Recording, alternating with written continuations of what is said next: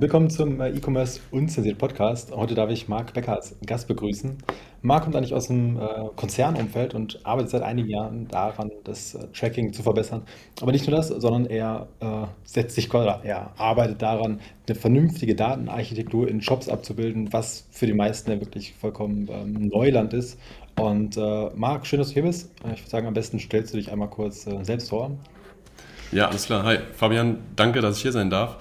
Ähm, ja, genau. Also ähm, Marc, 37 Jahre alt, äh, verheiratet, zwei Kinder. Erstmal so zum, zum Framing. Ähm, genau, aus dem Konzernumfeld, also die letzten 15 Jahre ähm, eigentlich als ähm, erstmal als äh, Entwicklungsingenieur, dann als Versuchsingenieur, später als Prüfungsingenieur bei Siemens und danach bei einem äh, bei einer Abspaltung, ähm, bei einem, also wie gesagt, klassischer äh, Maschinenbau unterwegs gewesen, aber 2004 habe ich schon direkt mit 18 meinen ersten Online-Shop, äh, fitnessladen24.de war das damals, äh, hochgezogen und ähm, dann in der Bundeswehrzeit, das war dann 2006, habe ich den Shop dann wieder abgegeben. Aber dieses Erlebnis, was ich damals hatte in dem E-Commerce, also in der, ich sage ich mal, in der, in der Jungzeit des E-Commerce, äh, das hat mich einfach schon so damals so dermaßen fasziniert, einfach online äh, ein Geschäft aufbauen zu können und das dann auch zu betreiben, sodass ich dann neben der Karriere immer als Sidepreneur, also als Side-Business, immer mal wieder ein paar Projekte gemacht habe. Ähm, aber die waren alle auch sehr erfolgreich, nur die hatten dann immer eine gewisse Größe, ähm, wo meine Karriere ging auch weiter und dann das Umfeld ähm, war dann einfach so, okay, willst du das wegen dem Internet, wegen dieser Internetsache jetzt dein, deine Karriere hinschmeißen, so auf die Art? Ähm, ja, so, so war das. Und dann habe ich dann, habe ich immer mich dann für die Karriere entschieden. Ähm, bis ich jetzt aber auch irgendwann gemerkt habe, okay, ich bin jetzt selbst Familienvater und äh, was will ich meinen Kindern mitgeben? Und dann habe ich mir gedacht, nee, also wenn mein Kind einen Traum hat oder so wie ich ja diesen Traum oder diese Idee hatte, dann soll, soll man es einfach mal machen. Ja. Und dann habe ich dann, wo dann iOS 14, da können wir gleich noch äh, genau, was ich dann so nebenbei gemacht habe. Und ähm, dann habe ich dann entschieden, nein, also äh, das jetzt das Projekt, also die Dienstleistung, die ich auch für, für meinen eigenen Online-Shop damals ähm, oder auch für dann äh, für meine Bekannten aus dem Netzwerk gemacht habe, diese Datenarchitektur, diese First-Party-Datenarchitektur.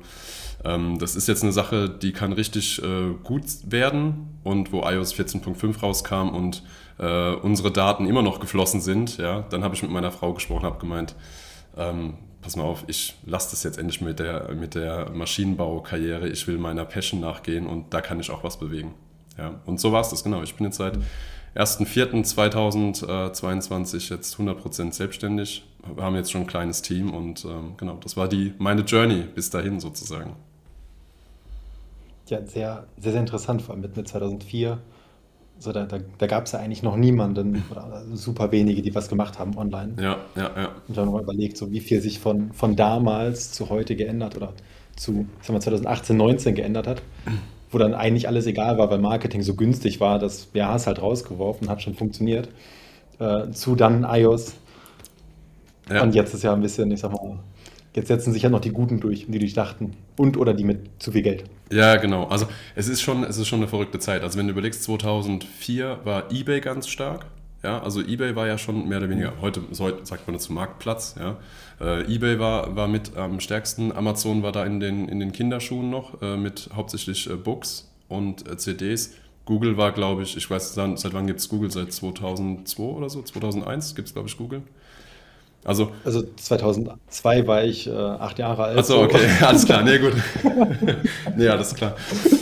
Und ja, du musst dir überlegen, wir hatten, ich habe damals für die PayPal-Integration in meinen Shop, ne, das war ein OS-Commerce-Shop, den ich da hochgezogen hatte, ich weiß nicht, wie lange ich da gebraucht habe, zwei, zwei Wochen oder sowas. Ja, gut, das war so neben der Ausbildung noch so, ja. Aber bis das alles mal gefluppt hat, und für was? Ja, für was? 5% äh, der Leute, die online unterwegs waren, hatten PayPal, hatten ein PayPal-Konto. Die Leute haben noch per Nachname bestellt. Das kann man sich heute gar nicht mehr vorstellen. Früher war es so klassisch per, entweder per Vorkasse, per Überweisung oder mhm. dann per Nachnamen, ja. Und alle anderen Sachen, wie jetzt zum Beispiel Etiketten, ähm, das muss man alles händisch anbinden. Ja? Und das war, ich meine, das kommt mir jetzt zugute, dass man vieles händisch machen, also dass, dass ich das mal gelernt habe, wie das so ist, alles händisch zu verbinden. Und ähm, ja, aber es war schon eine wilde Zeit. Ja. 2012 war dann, gab es dann einen Google Tech Manager, der kam dann raus 2012. Da wurde es dann auch schon mal geiler. äh, schon mal besser, aber dann auch wilder. Ähm, und da konnte man einfach Snippets auf den Shop, ohne jetzt großartig Angst haben, dass er dir äh, abstürzt oder die Webseite abstürzt. Ja. ja. Das äh, war, schon, war schon eine coole Sache. Und jetzt, ja, es hat sich mega entwickelt die letzten Jahre. Ich glaube auch Shopify hat sehr, sehr extrem dazu beigetragen, weil wenn man sich jetzt ähm, andere Shopsysteme anguckt, ähm, ob es jetzt ein Shopware ist, was Shopware kann ja super viel, ja. aber du musst wirklich sehr viel Ahnung davon haben. Also ich habe meinen ersten Shop oder einen meiner ersten Shops ähm, auch auf Shopware aufgebaut. Und ähm, das war halt, weil ich jemanden kannte, der eine Agentur hatte. Und der hat gesagt, ja, wir bauen dir so eine Anbindung an zu dem Dropshipper aus Deutschland und dann, dann mhm. machen wir das schon so. Ja, und dann hatte ich aber halt, während andere Shopify hatten, hatte ich Shopware und musste mir dann so ein bisschen CSS und so ein Kram selbst beibringen. So, das war halt cool, aber es war halt Shopware. Na, ne? und dann, es gibt dann auch Yonos und Wix und sowas, ja, ja, die ja, jetzt auch immer besser werden, aber es ist immer noch kein Shopify. Und ich glaube, diese ganze, das ganze einfache Plug-and-Play, mal einfach ein Theme wechseln, mal wirklich eine geile Seite haben, einfach äh, Zahlungsanbieter und sowas vernünftig dran klatschen.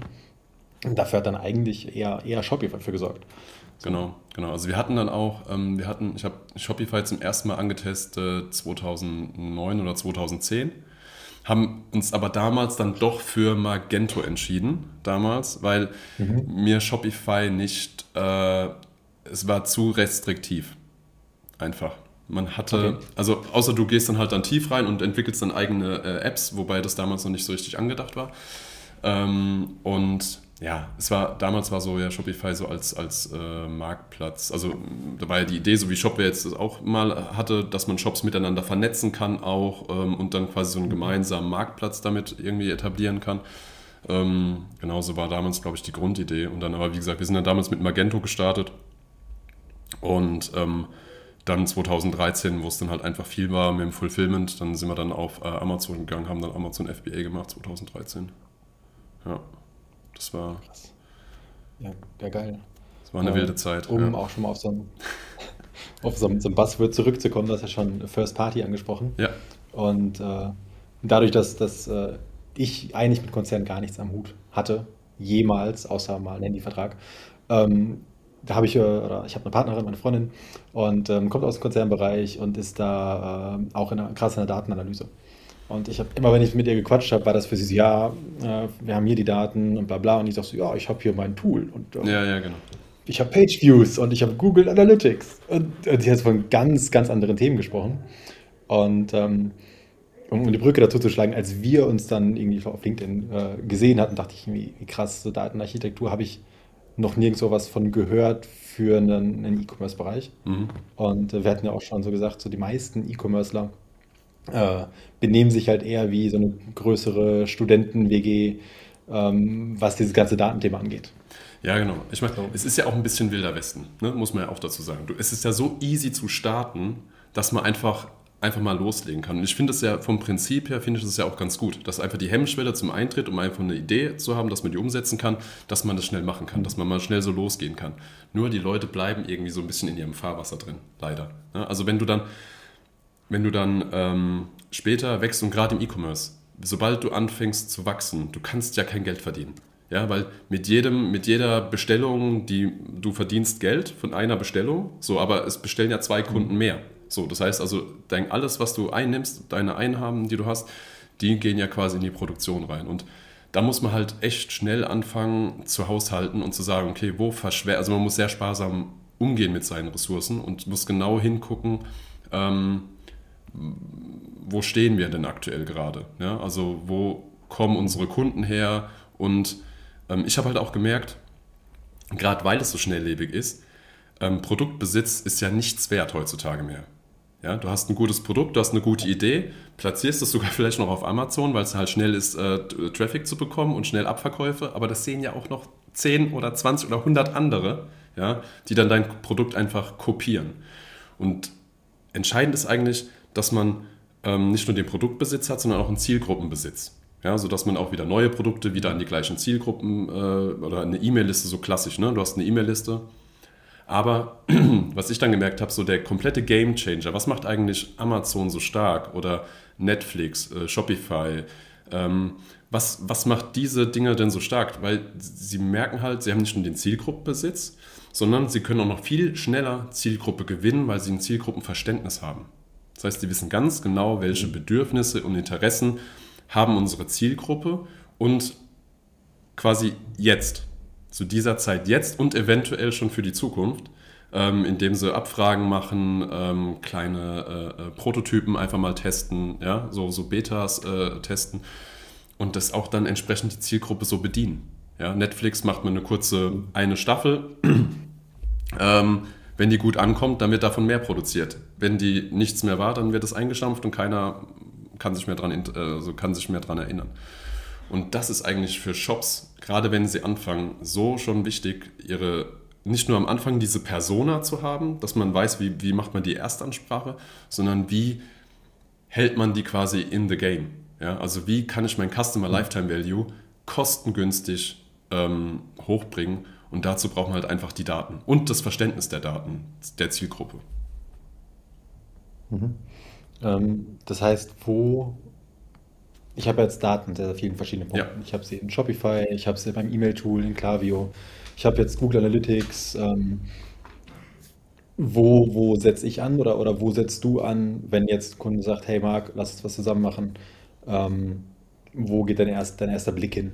Genau, also mein, mein, mein allererster Blick, also ich sage mal so, wir, wir ähm, mit so einer Architektur, wir haben quasi drei Disziplinen, die wir, die wir lösen müssen. Das erste ist quasi die, die, mhm. die Datenerfassung, also das Tracking, dann die, das Processing, also das heißt die Datenverarbeitung und danach quasi die Analytik dahinter, also das Datenverstehen, mhm. Fragen beantwortet bekommen. Und als allererstes gucken wir uns eigentlich an, ähm, wie ist denn die Datenqualität? Das bedeutet also, die, äh, wie genau sind denn die Daten in Facebook zum Beispiel, in Google Analytics 4 und was sagt denn der Shop? Ja, und so. Und dann, dann merken wir schon, dann haben wir schon mal das erste Delta. Und dann gucken wir, okay, an was liegt das? Weil halt ähm, Skripte geblockt werden, ähm, Cookie-Consent eventuell nicht ordentlich eingebunden ist und so weiter und so fort. Das heißt, ähm, da versuchen wir jetzt erstmal die Datengenauigkeit und die Datenqualität hinzubekommen ja, sodass wir halt dann überall mhm. wirklich auch die gleiche, äh, die gleiche, ja, die gleiche Anzahl haben, jetzt zum Beispiel von Käufen. Ja, so. Mhm. Ähm, genau. Und dann gehen wir quasi weiter und äh, segmentieren auch noch von den Daten, die vorhanden sind oder von den, von den Nutzerinformationen, die wir haben. Und das ist, sage ich mal, mhm. ähm, ganz einfach zu erklären mit der, mit der Mengenlehre der Mathematik auch. Ja, das heißt, du hast ja du hast ja überall Daten. Du hast, du hast Follower, du hast Leute, die mit deinem Werbekonto interagiert haben, du hast Shop-Besucher, du hast Leute, die sich in deinen Newsletter eingetragen haben, du hast Kunden und all diese Mengen, sage ich mal, von Usern, die kann man ja miteinander kombinieren. Also segmentieren auch, Schnittmengen bilden oder voneinander ausschließen. Und das versuchen wir über alle Kanäle ähm, zu machen, sodass wir dann gezielt die Leute ansprechen können. Äh, erstmal, wo wir sie erreichen und wenn wir noch Informationen vom Shop haben oder von der Webseite, auch mit den Inhalten, die sie interessiert. Ja? Oder auf den Plattformen mhm. zum Beispiel. Okay, das heißt, im ersten Schritt versucht ihr ähm, natürlich ein vernünftiges Tracking aufzusetzen, genau.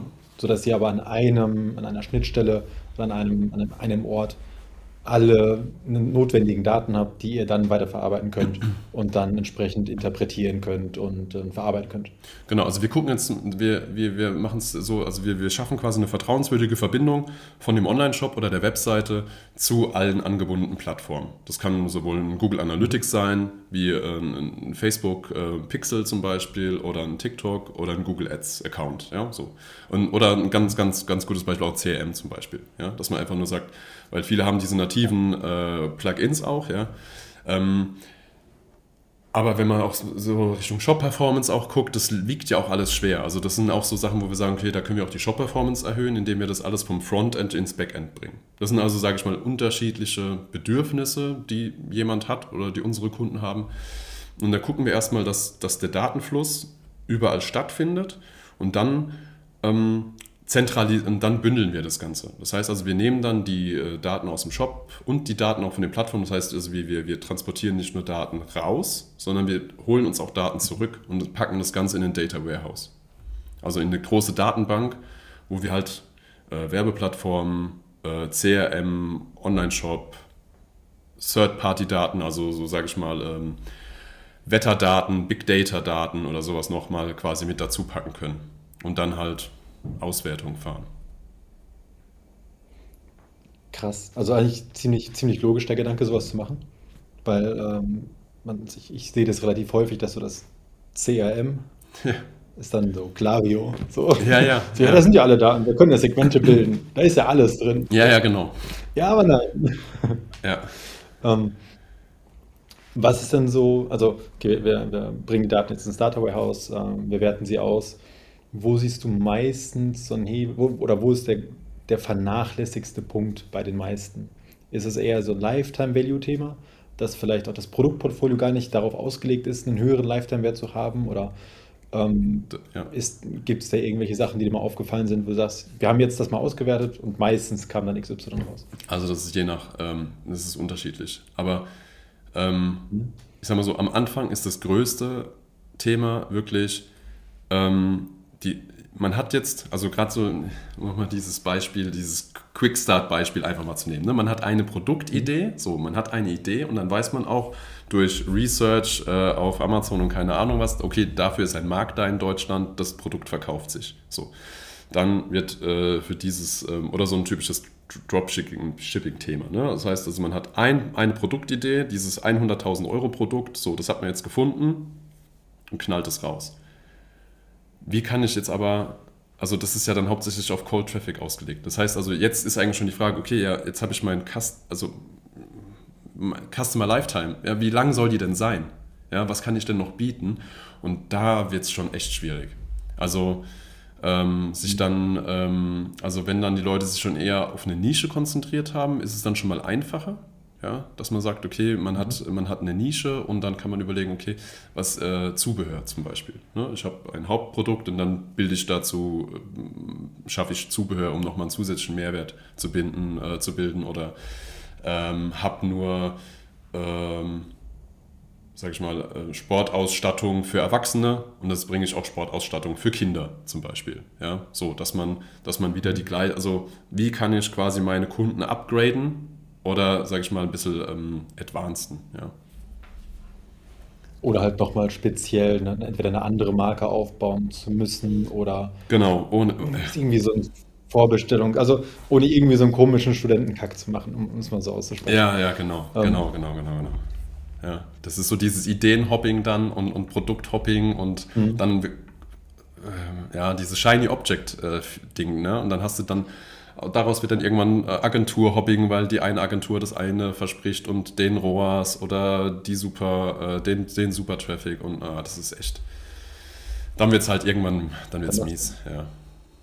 Und dann machst du immer ein bisschen Twitch-Ads so, weil das soll ja gut funktionieren. Und dann machst du TikTok-Tänze Nee, und Snapchat kommt doch wieder. Sn- Snapchat ist doch jetzt, äh, alle wollen jetzt Snapchat-Anbindung. wieder. Ja, keine Ahnung. Ich hatte das, als als ich, Ich, mir mir wurde es gerade. initial auf LinkedIn, also als ich initial auf LinkedIn war, ähm, war das der, ich glaube, Chef von Snapchat Dach oder sowas. Okay. Der hat mit irgendwem eine Case Study gemacht. So. Und dann waren das, ich glaube, 100 Kommentare oder sowas mit, ja, schick uns mal die Case Study rüber und so. Und das war halt mega interessant auch, aber ich habe nie wieder jemanden danach darüber hören, äh, sprechen hören. Ja, ja, okay. Ja, die Theoretisch sind, eine geile Plattform. ja, ja, ja, die sind vielleicht alle im Clubhaus und unterhalten sich dort darüber. Also ich, ich hoffe. Ich hoffe. Ähm, aber du sagst, ähm, dass dieses ähm, äh, Shiny Object Hopping, das finde ich total krass. Das habe ich mit, ähm, also ich, ich bin ja jetzt ein Stückchen jünger als du, ich habe noch nicht ganz so viel mitgemacht. Ja, Ähm, aber das, das ist mir dementsprechend noch nicht so viel aufgefallen. Aber ich fand es ganz krass, als TikTok rauskam und viele, die gesagt hatten, ähm, auch mit denen ich gesprochen hatte, auch damals Leads, die gesagt haben, ja, wir, wir wollen keine Facebook- und Instagram-Ads mehr machen, weil das Tracking ist ja so schlecht und es wird so teuer. Also machen wir jetzt TikTok-Ads. Und dann ich so, ja, okay. Und jetzt? So, da, da ist trotzdem ein ganzes Werbenetzwerk, was dir halt fehlt, nur weil ja, du ähm, es nicht machen möchtest oder, oder es dich kann bedienen kannst. Und, und gerade ähm, TikTok, ich habe wenige Firmen gesehen, die es ähm, sehr geil machen. Und was ich am, geil, am aller, allergeilsten finde, ist, meistens, die, die es am besten machen, sind meistens Dropshipper oder so. ja, ja, Weil die einfach ein sehr, sehr geiles Produkt haben, genau. aber die wechseln in erster Linie, genau wie du sagtest, nur Geld, um, um mehr Umsatz zu machen, um dann sehr wahrscheinlich aufs nächste Produkt zu springen. Ja, ist so. Ja, So, dass da so ein krasser Lifetime-Wert bei rumkommt, wenn man eine Marke aufgebaut wird, ähm, siehst du ja in den, in den wenigsten Fällen leider. So, dann bist du ja schon eine, eine LinkedIn, ähm, also so ein All-Star, sowas wie ähm, Purelei oder, oder Stocks oder sowas. Ja. Also du musst ja schon in der Größe mitspielen, bevor du ja wirklich von anderen Unternehmen ernst genommen werden würdest. Ja, ist so. Also was, also ich sag mal so, die erfolgreichsten Kunden, die wir haben, die haben quasi, also die spielen auf, die spielen auf allen Spielfeldern. So muss man es eigentlich mal sagen. Und was, mhm.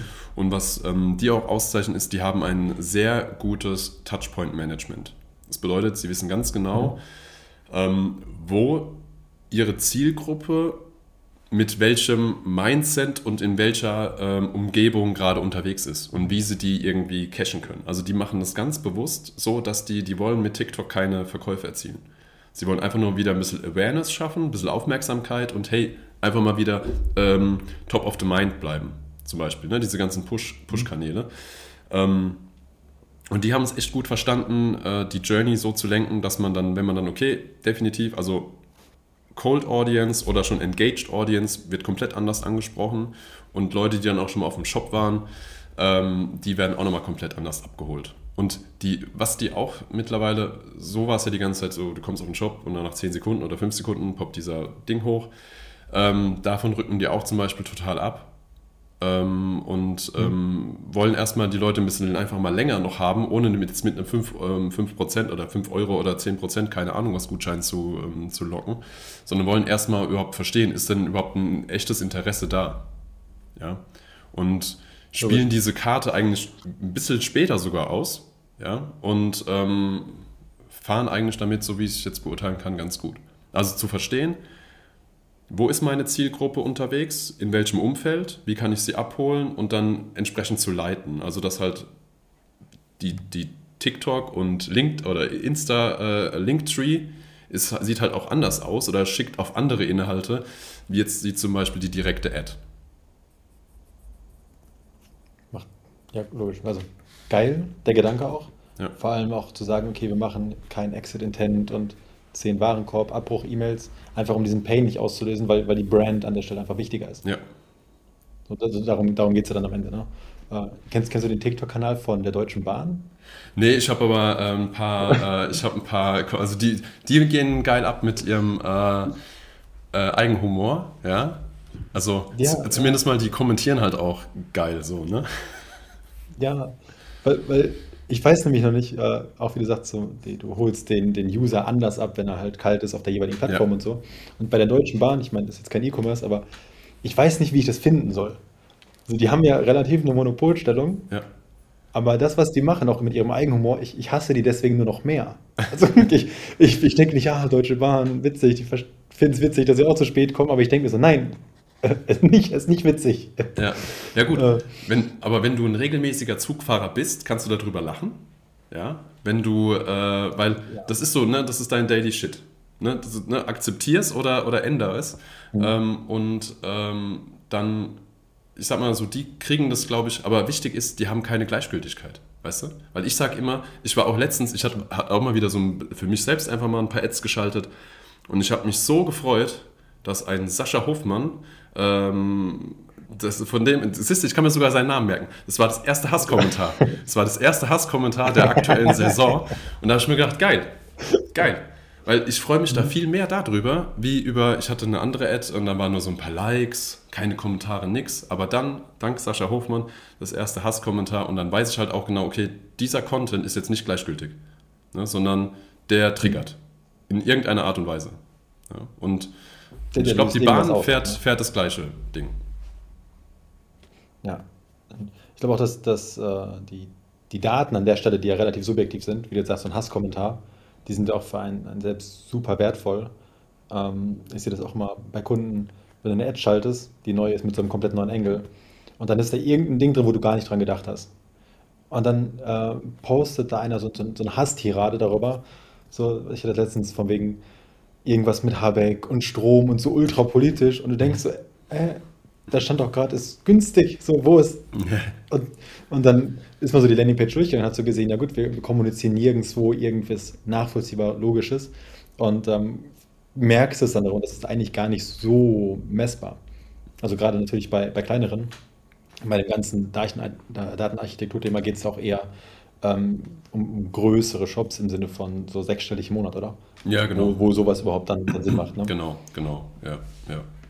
Also da, ähm, da hast du auch ganz andere Fragen. Ja, da sind die Fragen auch komplexer. Ja, wenn du, wenn du ähm, da am Mhm. Überlegen bist, zum Beispiel, wir hatten jetzt mal ähm, jemanden unterstützt, die wollten, ähm, also Raumausstatter, und die haben überlegt, okay, wie können wir denn jetzt ähm, das Produktportfolio erweitern? Ne, und da hatten sie so verschiedene Ideen. Und dann haben wir halt überlegt, okay, wie könnten wir das Ganze denn testen? Ja, also dann habe ich auch, habt ihr schon mal eine Kundenumfrage gemacht? Ja, hatten sie sogar gehabt. Hab ich meine, oh super, dann haben wir die nochmal genommen, haben die ausgewertet und haben gesagt, okay, jetzt ändern wir diese Umfrage nochmal ab und schicken die nochmal raus und spielen diese Daten zurück und machen auch ähm, äh, Blogartikel zu dem Thema zum Beispiel. Ja? Und äh, ähm, streuen das einfach mal, um einfach mal zu gucken, okay, wie, wie ist denn da das Engagement dazu? Ja? Und so haben die sich jetzt dazu auch entschieden, ähm, jetzt ähm, ja, in eine etwas äh, andere Nische, aber was wieder zu ihrem Thema passt, ähm, ein Produkt zu machen, was dann quasi die Kunden upgradet, aber in einem anderen Umfeld. Ja. Krass. Ja. Also, sehr, sehr smarte Idee auch. Ähm, ich habe sowas gerade bei, bei Verbrauchsprodukten immer, dass ich sowas sehe. Dass du, du brauchst auch einen gewissen Bestellwert, den du halt auslösen musst. Sonst, sonst macht halt Paid Media wenig Sinn und wenig Spaß. Ja. Logisch, ne? Wenn du eine Marmelade verkaufst. Äh, ich, warum auch immer, ich habe noch nie jemanden gesehen, der online Marmelade krass verkauft. Außer, ich glaube, so Karls, irgendwas, die haben auch so einen Freizeitpark oder so. Äh, aber so, so Kaffee, Wein und sowas, ja, aber niemand, der so geile Marmelade direct to consumer verkauft. Das fände ich halt mal hart geil eigentlich. Ähm, aber du kannst ja auch irgendwie, du bist ja so ein Punkt, ja wirklich, um halt einen Bestellwert auszulösen, musst du entweder noch mehr Produkte mitgeben, wo es dann schon wieder irgendwann uninteressant wird, weil was willst du mit zwölf Marmeladen, nur damit du 40 Euro oder 50 Euro auslöst. Ja, logisch. Nee, du brauchst halt, du brauchst halt äh, die Marmelade. Was ist die Marmelade vorher? Die ist vorher ein Saft. Vielleicht hast du ja auch noch eine Möglichkeit, einen Saft dazu zu packen. Ja, oder, oder auch wenn die Marmelade schlecht ist äh, und der Saft schlecht ist, dann ist es meistens, äh, weil sie vergoren sind, dann hast du noch einen Wein irgendwie dabei. Also du hast ja aus deiner Supply Chain schon, sage ich mal, Möglichkeiten, äh, so einen schönen Warenkorb, ein, ein, einen Korb, einen Geschenkkorb. Also Marmelade habe ich jetzt sofort an Geschenkkörbe gedacht. Ähm, Ja, total. und dann quasi was drumrum bauen. Oder auch irgendwas. Oder auch irgendwas, was nicht verbrauchbar ist. So, das, das finde ich immer geil. Wenn du halt, ähm, weil, weil die meisten, die können immer ihr Produkt extrem gut. Ne, deswegen ja auch, wie du sagtest, so die meisten, es ist gut, dass man einfach anfangen kann, es ist gut, dass man Hm. schnell rauskommt und dass man dann auch so schnell irgendwie sechsstellig ähm, im Monat äh, umsetzen kann. Aber dann das alles umzusetzen und zu verstehen, okay, was ist jetzt das Problem? Weil gerade wenn du ein Produkt gut kannst, äh, bestes Beispiel ist ein Kaffeekunde, so, wenn, wenn wir mit denen halt eine Promotion machen und äh, Tassen dabei geben, Mhm. anstatt irgendeinen Rabattcode. Funktioniert super. Ja, ja. ja. Weil du hast ein Produkt erstmal, was mega den Bestellwert erhöht. Du hast eine Nachfrage, weil das genau die Tassen sind, die von anderen Marken total ähm, gehypt sind. Ähm, und das ist nicht verbrauchbar. Das heißt, du stehst nicht in dem gleichen, ähm, im gleichen ähm, Segment, weil wie, wie viel Kaffee willst du an einem Tag trinken? Von verschiedenen Bohnen dann auch noch. So, du merkst ja dann nicht mehr so einen krassen Unterschied. Ja, ja, genau. Und du hast So, halt auch dieses, du hast auch dieses, äh, ist es auch ein bisschen, also ein, ein höherwertiges ähm, Gefühl dann, oder? Wenn du, wenn du die ganze Zeit nur Verbrauchsprodukte hast, auf einmal hast du was, was quasi konstant da ist, ja. Ähm, ja. Ja. Es es steht da, also es steht an deinem Anwendungsort ja auch. Ne? So eine Tasse, die, die bleibt ja da. Das heißt, selbst wenn du deinen Kaffee jetzt aufbrauchen solltest, du, du behältst diesen Touchpoint in der Küche. ja, genau. Ja. Ne? Also, sonst ist es weg. Und Ja. dann kaufst du halt die nächste Marke. Ja, ist so, ist so. Ähm, Aber das ist auch so ein Thema, gerade dieses Ta Thema Touchpoints. Ähm, da sind wir jetzt gerade Mhm. selbst für uns ne, am Überlegen, okay, wie können wir denn das, das machen? Weil das, äh, wenn wir unseren Job gut machen, ähm, merkst du halt Mhm. nichts davon. Ne? Das heißt, unsere Technologie, die ist so in deiner Architektur äh, verbandelt, dass einfach die Daten ungehindert fließen und alles läuft. Ja? So, du, Mhm. du kriegst uns erst nur wieder quasi, wenn irgendwo ein Problem ist, dass du weißt, okay, ich kann mich bei jemandem melden, aber dann ist halt so, ne, wie, weil irgendwann haben wir, also ich habe so dieses Gefühl gehabt, so, es wird so ein bisschen dieses Selbstverständnis, ähm, geht, kommt so schnell einher. Und ähm, deswegen haben wir gesagt, okay, wie können wir denn noch unsere Kunden-Touchpoints intensivieren? Und was wir dann auch machen, ist einmal A, diese Beratung, dass wir permanent sagen, okay, ähm, wir können ähm, Know-how-Transfer auch machen für dieses Datenverständnis. Ähm, und wo wir jetzt noch am, am Überlegen sind, was wir da machen, ist auch ein eigenes Dashboard.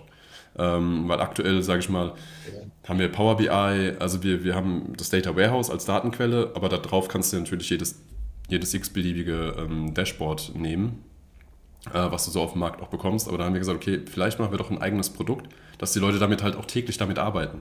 Also, weil sonst arbeiten die ja in ihrem Shop, in ihrem Werbekonto, in ihrem äh, Analytics, ja, und kriegen von uns eigentlich ja gar nichts so direkt mit. Aber wenn wir dann nochmal äh, das Dashboard auch branden, für uns, mit uns branden, ähm, dann haben wir nochmal so einen intensiveren Touchpoint, wo die täglich an uns denken dürfen, ja, weil sie so tolle Antworten bekommen auf ihre Fragen. Ich, ich glaube auch, dass, dass gerade so ein, äh, so ein BI, darum, darum geht es ja, also so ein, so ein Business Intelligence in die Richtung geht es ja dann wirklich bei euch, Ja, ähm, dass das für viele auch eine sehr, sehr krasse Hilfestellung ist. Weil die wenigsten einfach mit so vielen Daten dann auch klarkommen. ja, ist so, ja. So, und dann, dann ist das höchste so eine, so eine, so eine Mehr, zu sagen, ich habe jetzt 200.000 ausgegeben, XY kam dabei rum, so, passt schon. Ähm, was sind denn so die Voraussetzungen, dass ihr sagt, so, dass da lohnt sich so eine Zusammenarbeit mit euch? Also Shopsystem oder, oder technische Geschichten, Umsätze, wo Also, setzt ihr an? genau, also bei Shopsystem, ich hätte jetzt, hättest du mich heute Morgen gefragt, hätte ich gesagt, nur noch Shopify Plus, ja, weil Ja. den Kunden ist der Shop etwas wert, ja. Ähm, Mhm. aber ja, also wenn, wenn es ein neuer Shopify-Shop ist, dann können wir auch auf einen neuen Shopify-Shop äh, aufbauen. Aber ähm, wenn einer Mhm. kommt, der schon Agentur, der Shop, Shopify-Agentur-Hobbing gemacht hat, dann äh, nein, danke. Weil jeder hinterlässt seinen Müll, weißt du, und wir dürfen danach aufräumen, ja. Und das ist eine totale Katastrophe. Ähm, genau, aber nee, also wir sind prinzipiell vom Shopsystem äh, unabhängig. Ähm, aber natürlich würde es dann bei, gerade bei Leuten, die starten oder bei kleineren Shops, die gar nicht diese komplexen Fragen haben, da gibt es auch gute Alternativen. Ja? Also ich weiß nicht, ob ich jetzt einfach auch hier ähm, mal Nils Jessen und seine, sein, sein Team hier erwähnen kann. Also die haben Mabel äh, gemacht, äh, ähnliche Technologie, äh, wie wir es einsetzen. Und was halt quasi direkt als Shopify-App funktioniert, wo du dann auch deine Daten direkt von deinem Shopify-Shop in, äh, zu Facebook, TikTok etc. bekommst, in, zu deinen Endpunkten, ja, was dann auch super funktioniert. Ähm, wo wir dann eher greifen, ist es dann, wie gesagt, wenn der äh, Shop größer ist, wenn ein größeres Team hinten dran steht und wo die auch quasi Marketing selbst im eigenen Haus haben wollen oder das Marketing, sage ich mal, wieder zurück haben wollen äh, bei sich und auch dieses eigene Datenverständnis haben wollen. Ähm, und die Daten natürlich auch selbst besitzen wollen, weil das Data Warehouse ist nicht unser Data Warehouse, sondern das ist Data Warehouse unserer Kunden. Ja? Also was wir dann für die äh, errichten. Ähm, genau, also wie gesagt, Shopsystem ist egal. Wir haben auch Lead, Lead, Lead-Generierung. Ähm, da ist es uns auch völlig ähm, egal. Äh, Es dauert einfach nur manchmal, manches dauert ein bisschen länger, manches geht schneller. Ähm, das ist halt so das Thema. Aber wir können, also es gibt nichts, was es nicht gibt bei uns. Also wir kriegen alles hin. Also geht nicht, gibt es nicht bei uns. Das ist so die Devise. Ähm, und natürlich, je komplexer und ähm, anspruchsvoller das Ganze ist, desto mehr Bock haben wir da auch drauf. Ja, also ähm, und also komplexe Fragen äh, Richtung wirklich Produktentwicklung, ähm, wenn, wenn die gelöst werden sollen, oder Nutzenverständnis, Nutzerverständnis, ähm, das sind natürlich die, die liebsten Kunden, also die komplexe Fragen haben. Ja. So kann man es mal Ja, gut, weil beschreiben. die auch dementsprechend auch einfach viele Daten haben, Ja, genau, natürlich. mit denen die was anfangen Natürlich. wollen. Optimal ist ein Shop mit so 90 Bestellungen in der Stunde, ja, weil dann müssen wir nur 15 Minuten mitschreiben und wir haben so viele Daten, ähm, wo wir schon sofort sagen können, okay, wir müssen hier iterieren oder wir müssen da was tun. Ne? So, wenn du äh, 10 Bestellungen in der Stunde hast, dann dauert es halt auch für uns länger. Ja? Dann schreiben wir dann halt, mit, klar, weil wir können natürlich Testbestellungen machen, alles schön und gut, aber in der Testumgebung ist alles immer optimal. Ja? Und äh, klar, wir testen auch mit Adblocker an und andere Browser und so weiter und so fort. Aber wir können gar nicht so viele äh, Testkäufe dann auch tätigen. Das ist auch immer irgendwie so ein bisschen doof, weil ähm, wir verhalten uns auch anders auf dem Shop. Ja, muss man auch dazu sagen. Wenn wir testen, wir verhalten uns anders. Deswegen schreiben wir immer gern live mit. Äh, und dann, genau, also so ab ja, 30 Bestellungen in der Stunde, dann ist es schon für uns auch angenehm, ja, zu arbeiten. Geil. Ich glaube auch die äh, anzufangen mit äh, Bestellungen in pro Stunde Ja. habe ich selten gehört. So, Ja, gut. also pro, pro Tag, pro Monat, aber so pro Stunde ist einfach äh, ist Next Level. Ja, genau, du hast mich ja gefragt, wie, wie, was macht am meisten Spaß, wer ist der ideale Kunde? Und da wissen wir halt, da sind wir halt extrem schnell. Also da sind wir halt wirklich von der, von der Idee, von der Frage zu dem, zu der Antwort oder auch für die, um die Genauigkeit hochzuskalieren oder Data Enrichment zu machen, sind wir mega schnell dann. Ja? Je mehr Daten reinkommen, desto schneller sind auch wir und desto mehr Spaß macht es auch eigentlich. Ja? Deswegen, also so jeder, der äh, mindestens eine Bestellung pro Minute hat, darf sich gern bei mir melden. Das ist. Jetzt ist es pro Minute, pro Sekunde. Sehr geil. Äh, man findet äh, euch auf markbecker.one. Genau, genau. Das ist so unsere. Mit, mit CK. Mit CK, genau. Mark, Mark mit K, Mark mit K, mit einem harten K. Scheiße. Jetzt. genau. Mark mit K und Becker mit CK. Genau, so. richtig. Und nicht com, sondern Punkt .one. Ich hoffe, du hast die anderen Domains auch gesichert und hast so eine Redirect. Ah, nee, die, echt, das war echt gar nicht so einfach, ja. Und das Lustige ist, ich bin mal gespannt, ob jetzt vielleicht aufgrund dieses Podcasts, weiß nicht, keine Ahnung, ob da irgendwann ein Angebot reinflattert. Es gibt nämlich markbecker.net und das war nicht mhm. greifbar oder das war nicht verfügbar. Und jetzt gibt es da eine IT-Dienstleistung äh, unter dieser Domäne, die da so ein bisschen pseudomäßig aufgebaut wird. Ich bin mal gespannt, ob da jetzt mal ein Angebot kommt, dass ich die kaufen darf ähm, oder ob die uns einfach kopieren wollen, keine Ahnung. Eins von beidem. Ja. Genau. Eins wird es wahrscheinlich sein. Ja. Der Supermarkt, dann äh, vielen Dank für deine Zeit. Ja, sehr gerne. Hat äh, so viel Spaß gemacht. Und ähm, für jeden, der sich angesprochen fühlt und die Kriterien erfüllt. Mit, äh, was war das? Eine, eine Bestellung pro Minute? Genau, eine sollte Bestellung pro Minute sollte drin sein. Dann liefern wir die besten Ergebnisse. Aber ähm, ja, ich sag mal, Darunter kann man sich auch mal melden. Genau, genau. Also wer, sage ich mal, Datenverständnis haben will, Datenbesitz haben will, sein Marketing wieder zu sich in-house reinholen will und da Datenbesitz haben möchte, dann auf jeden Fall, dann nehmen wir uns auch die Zeit und schreiben auch gerne länger mit, äh, bis wir die Ergebnisse optimieren haben. Super, Marc. vielen Dank und bis zum nächsten Mal. Ja, alles klar. Vielen Dank. Bis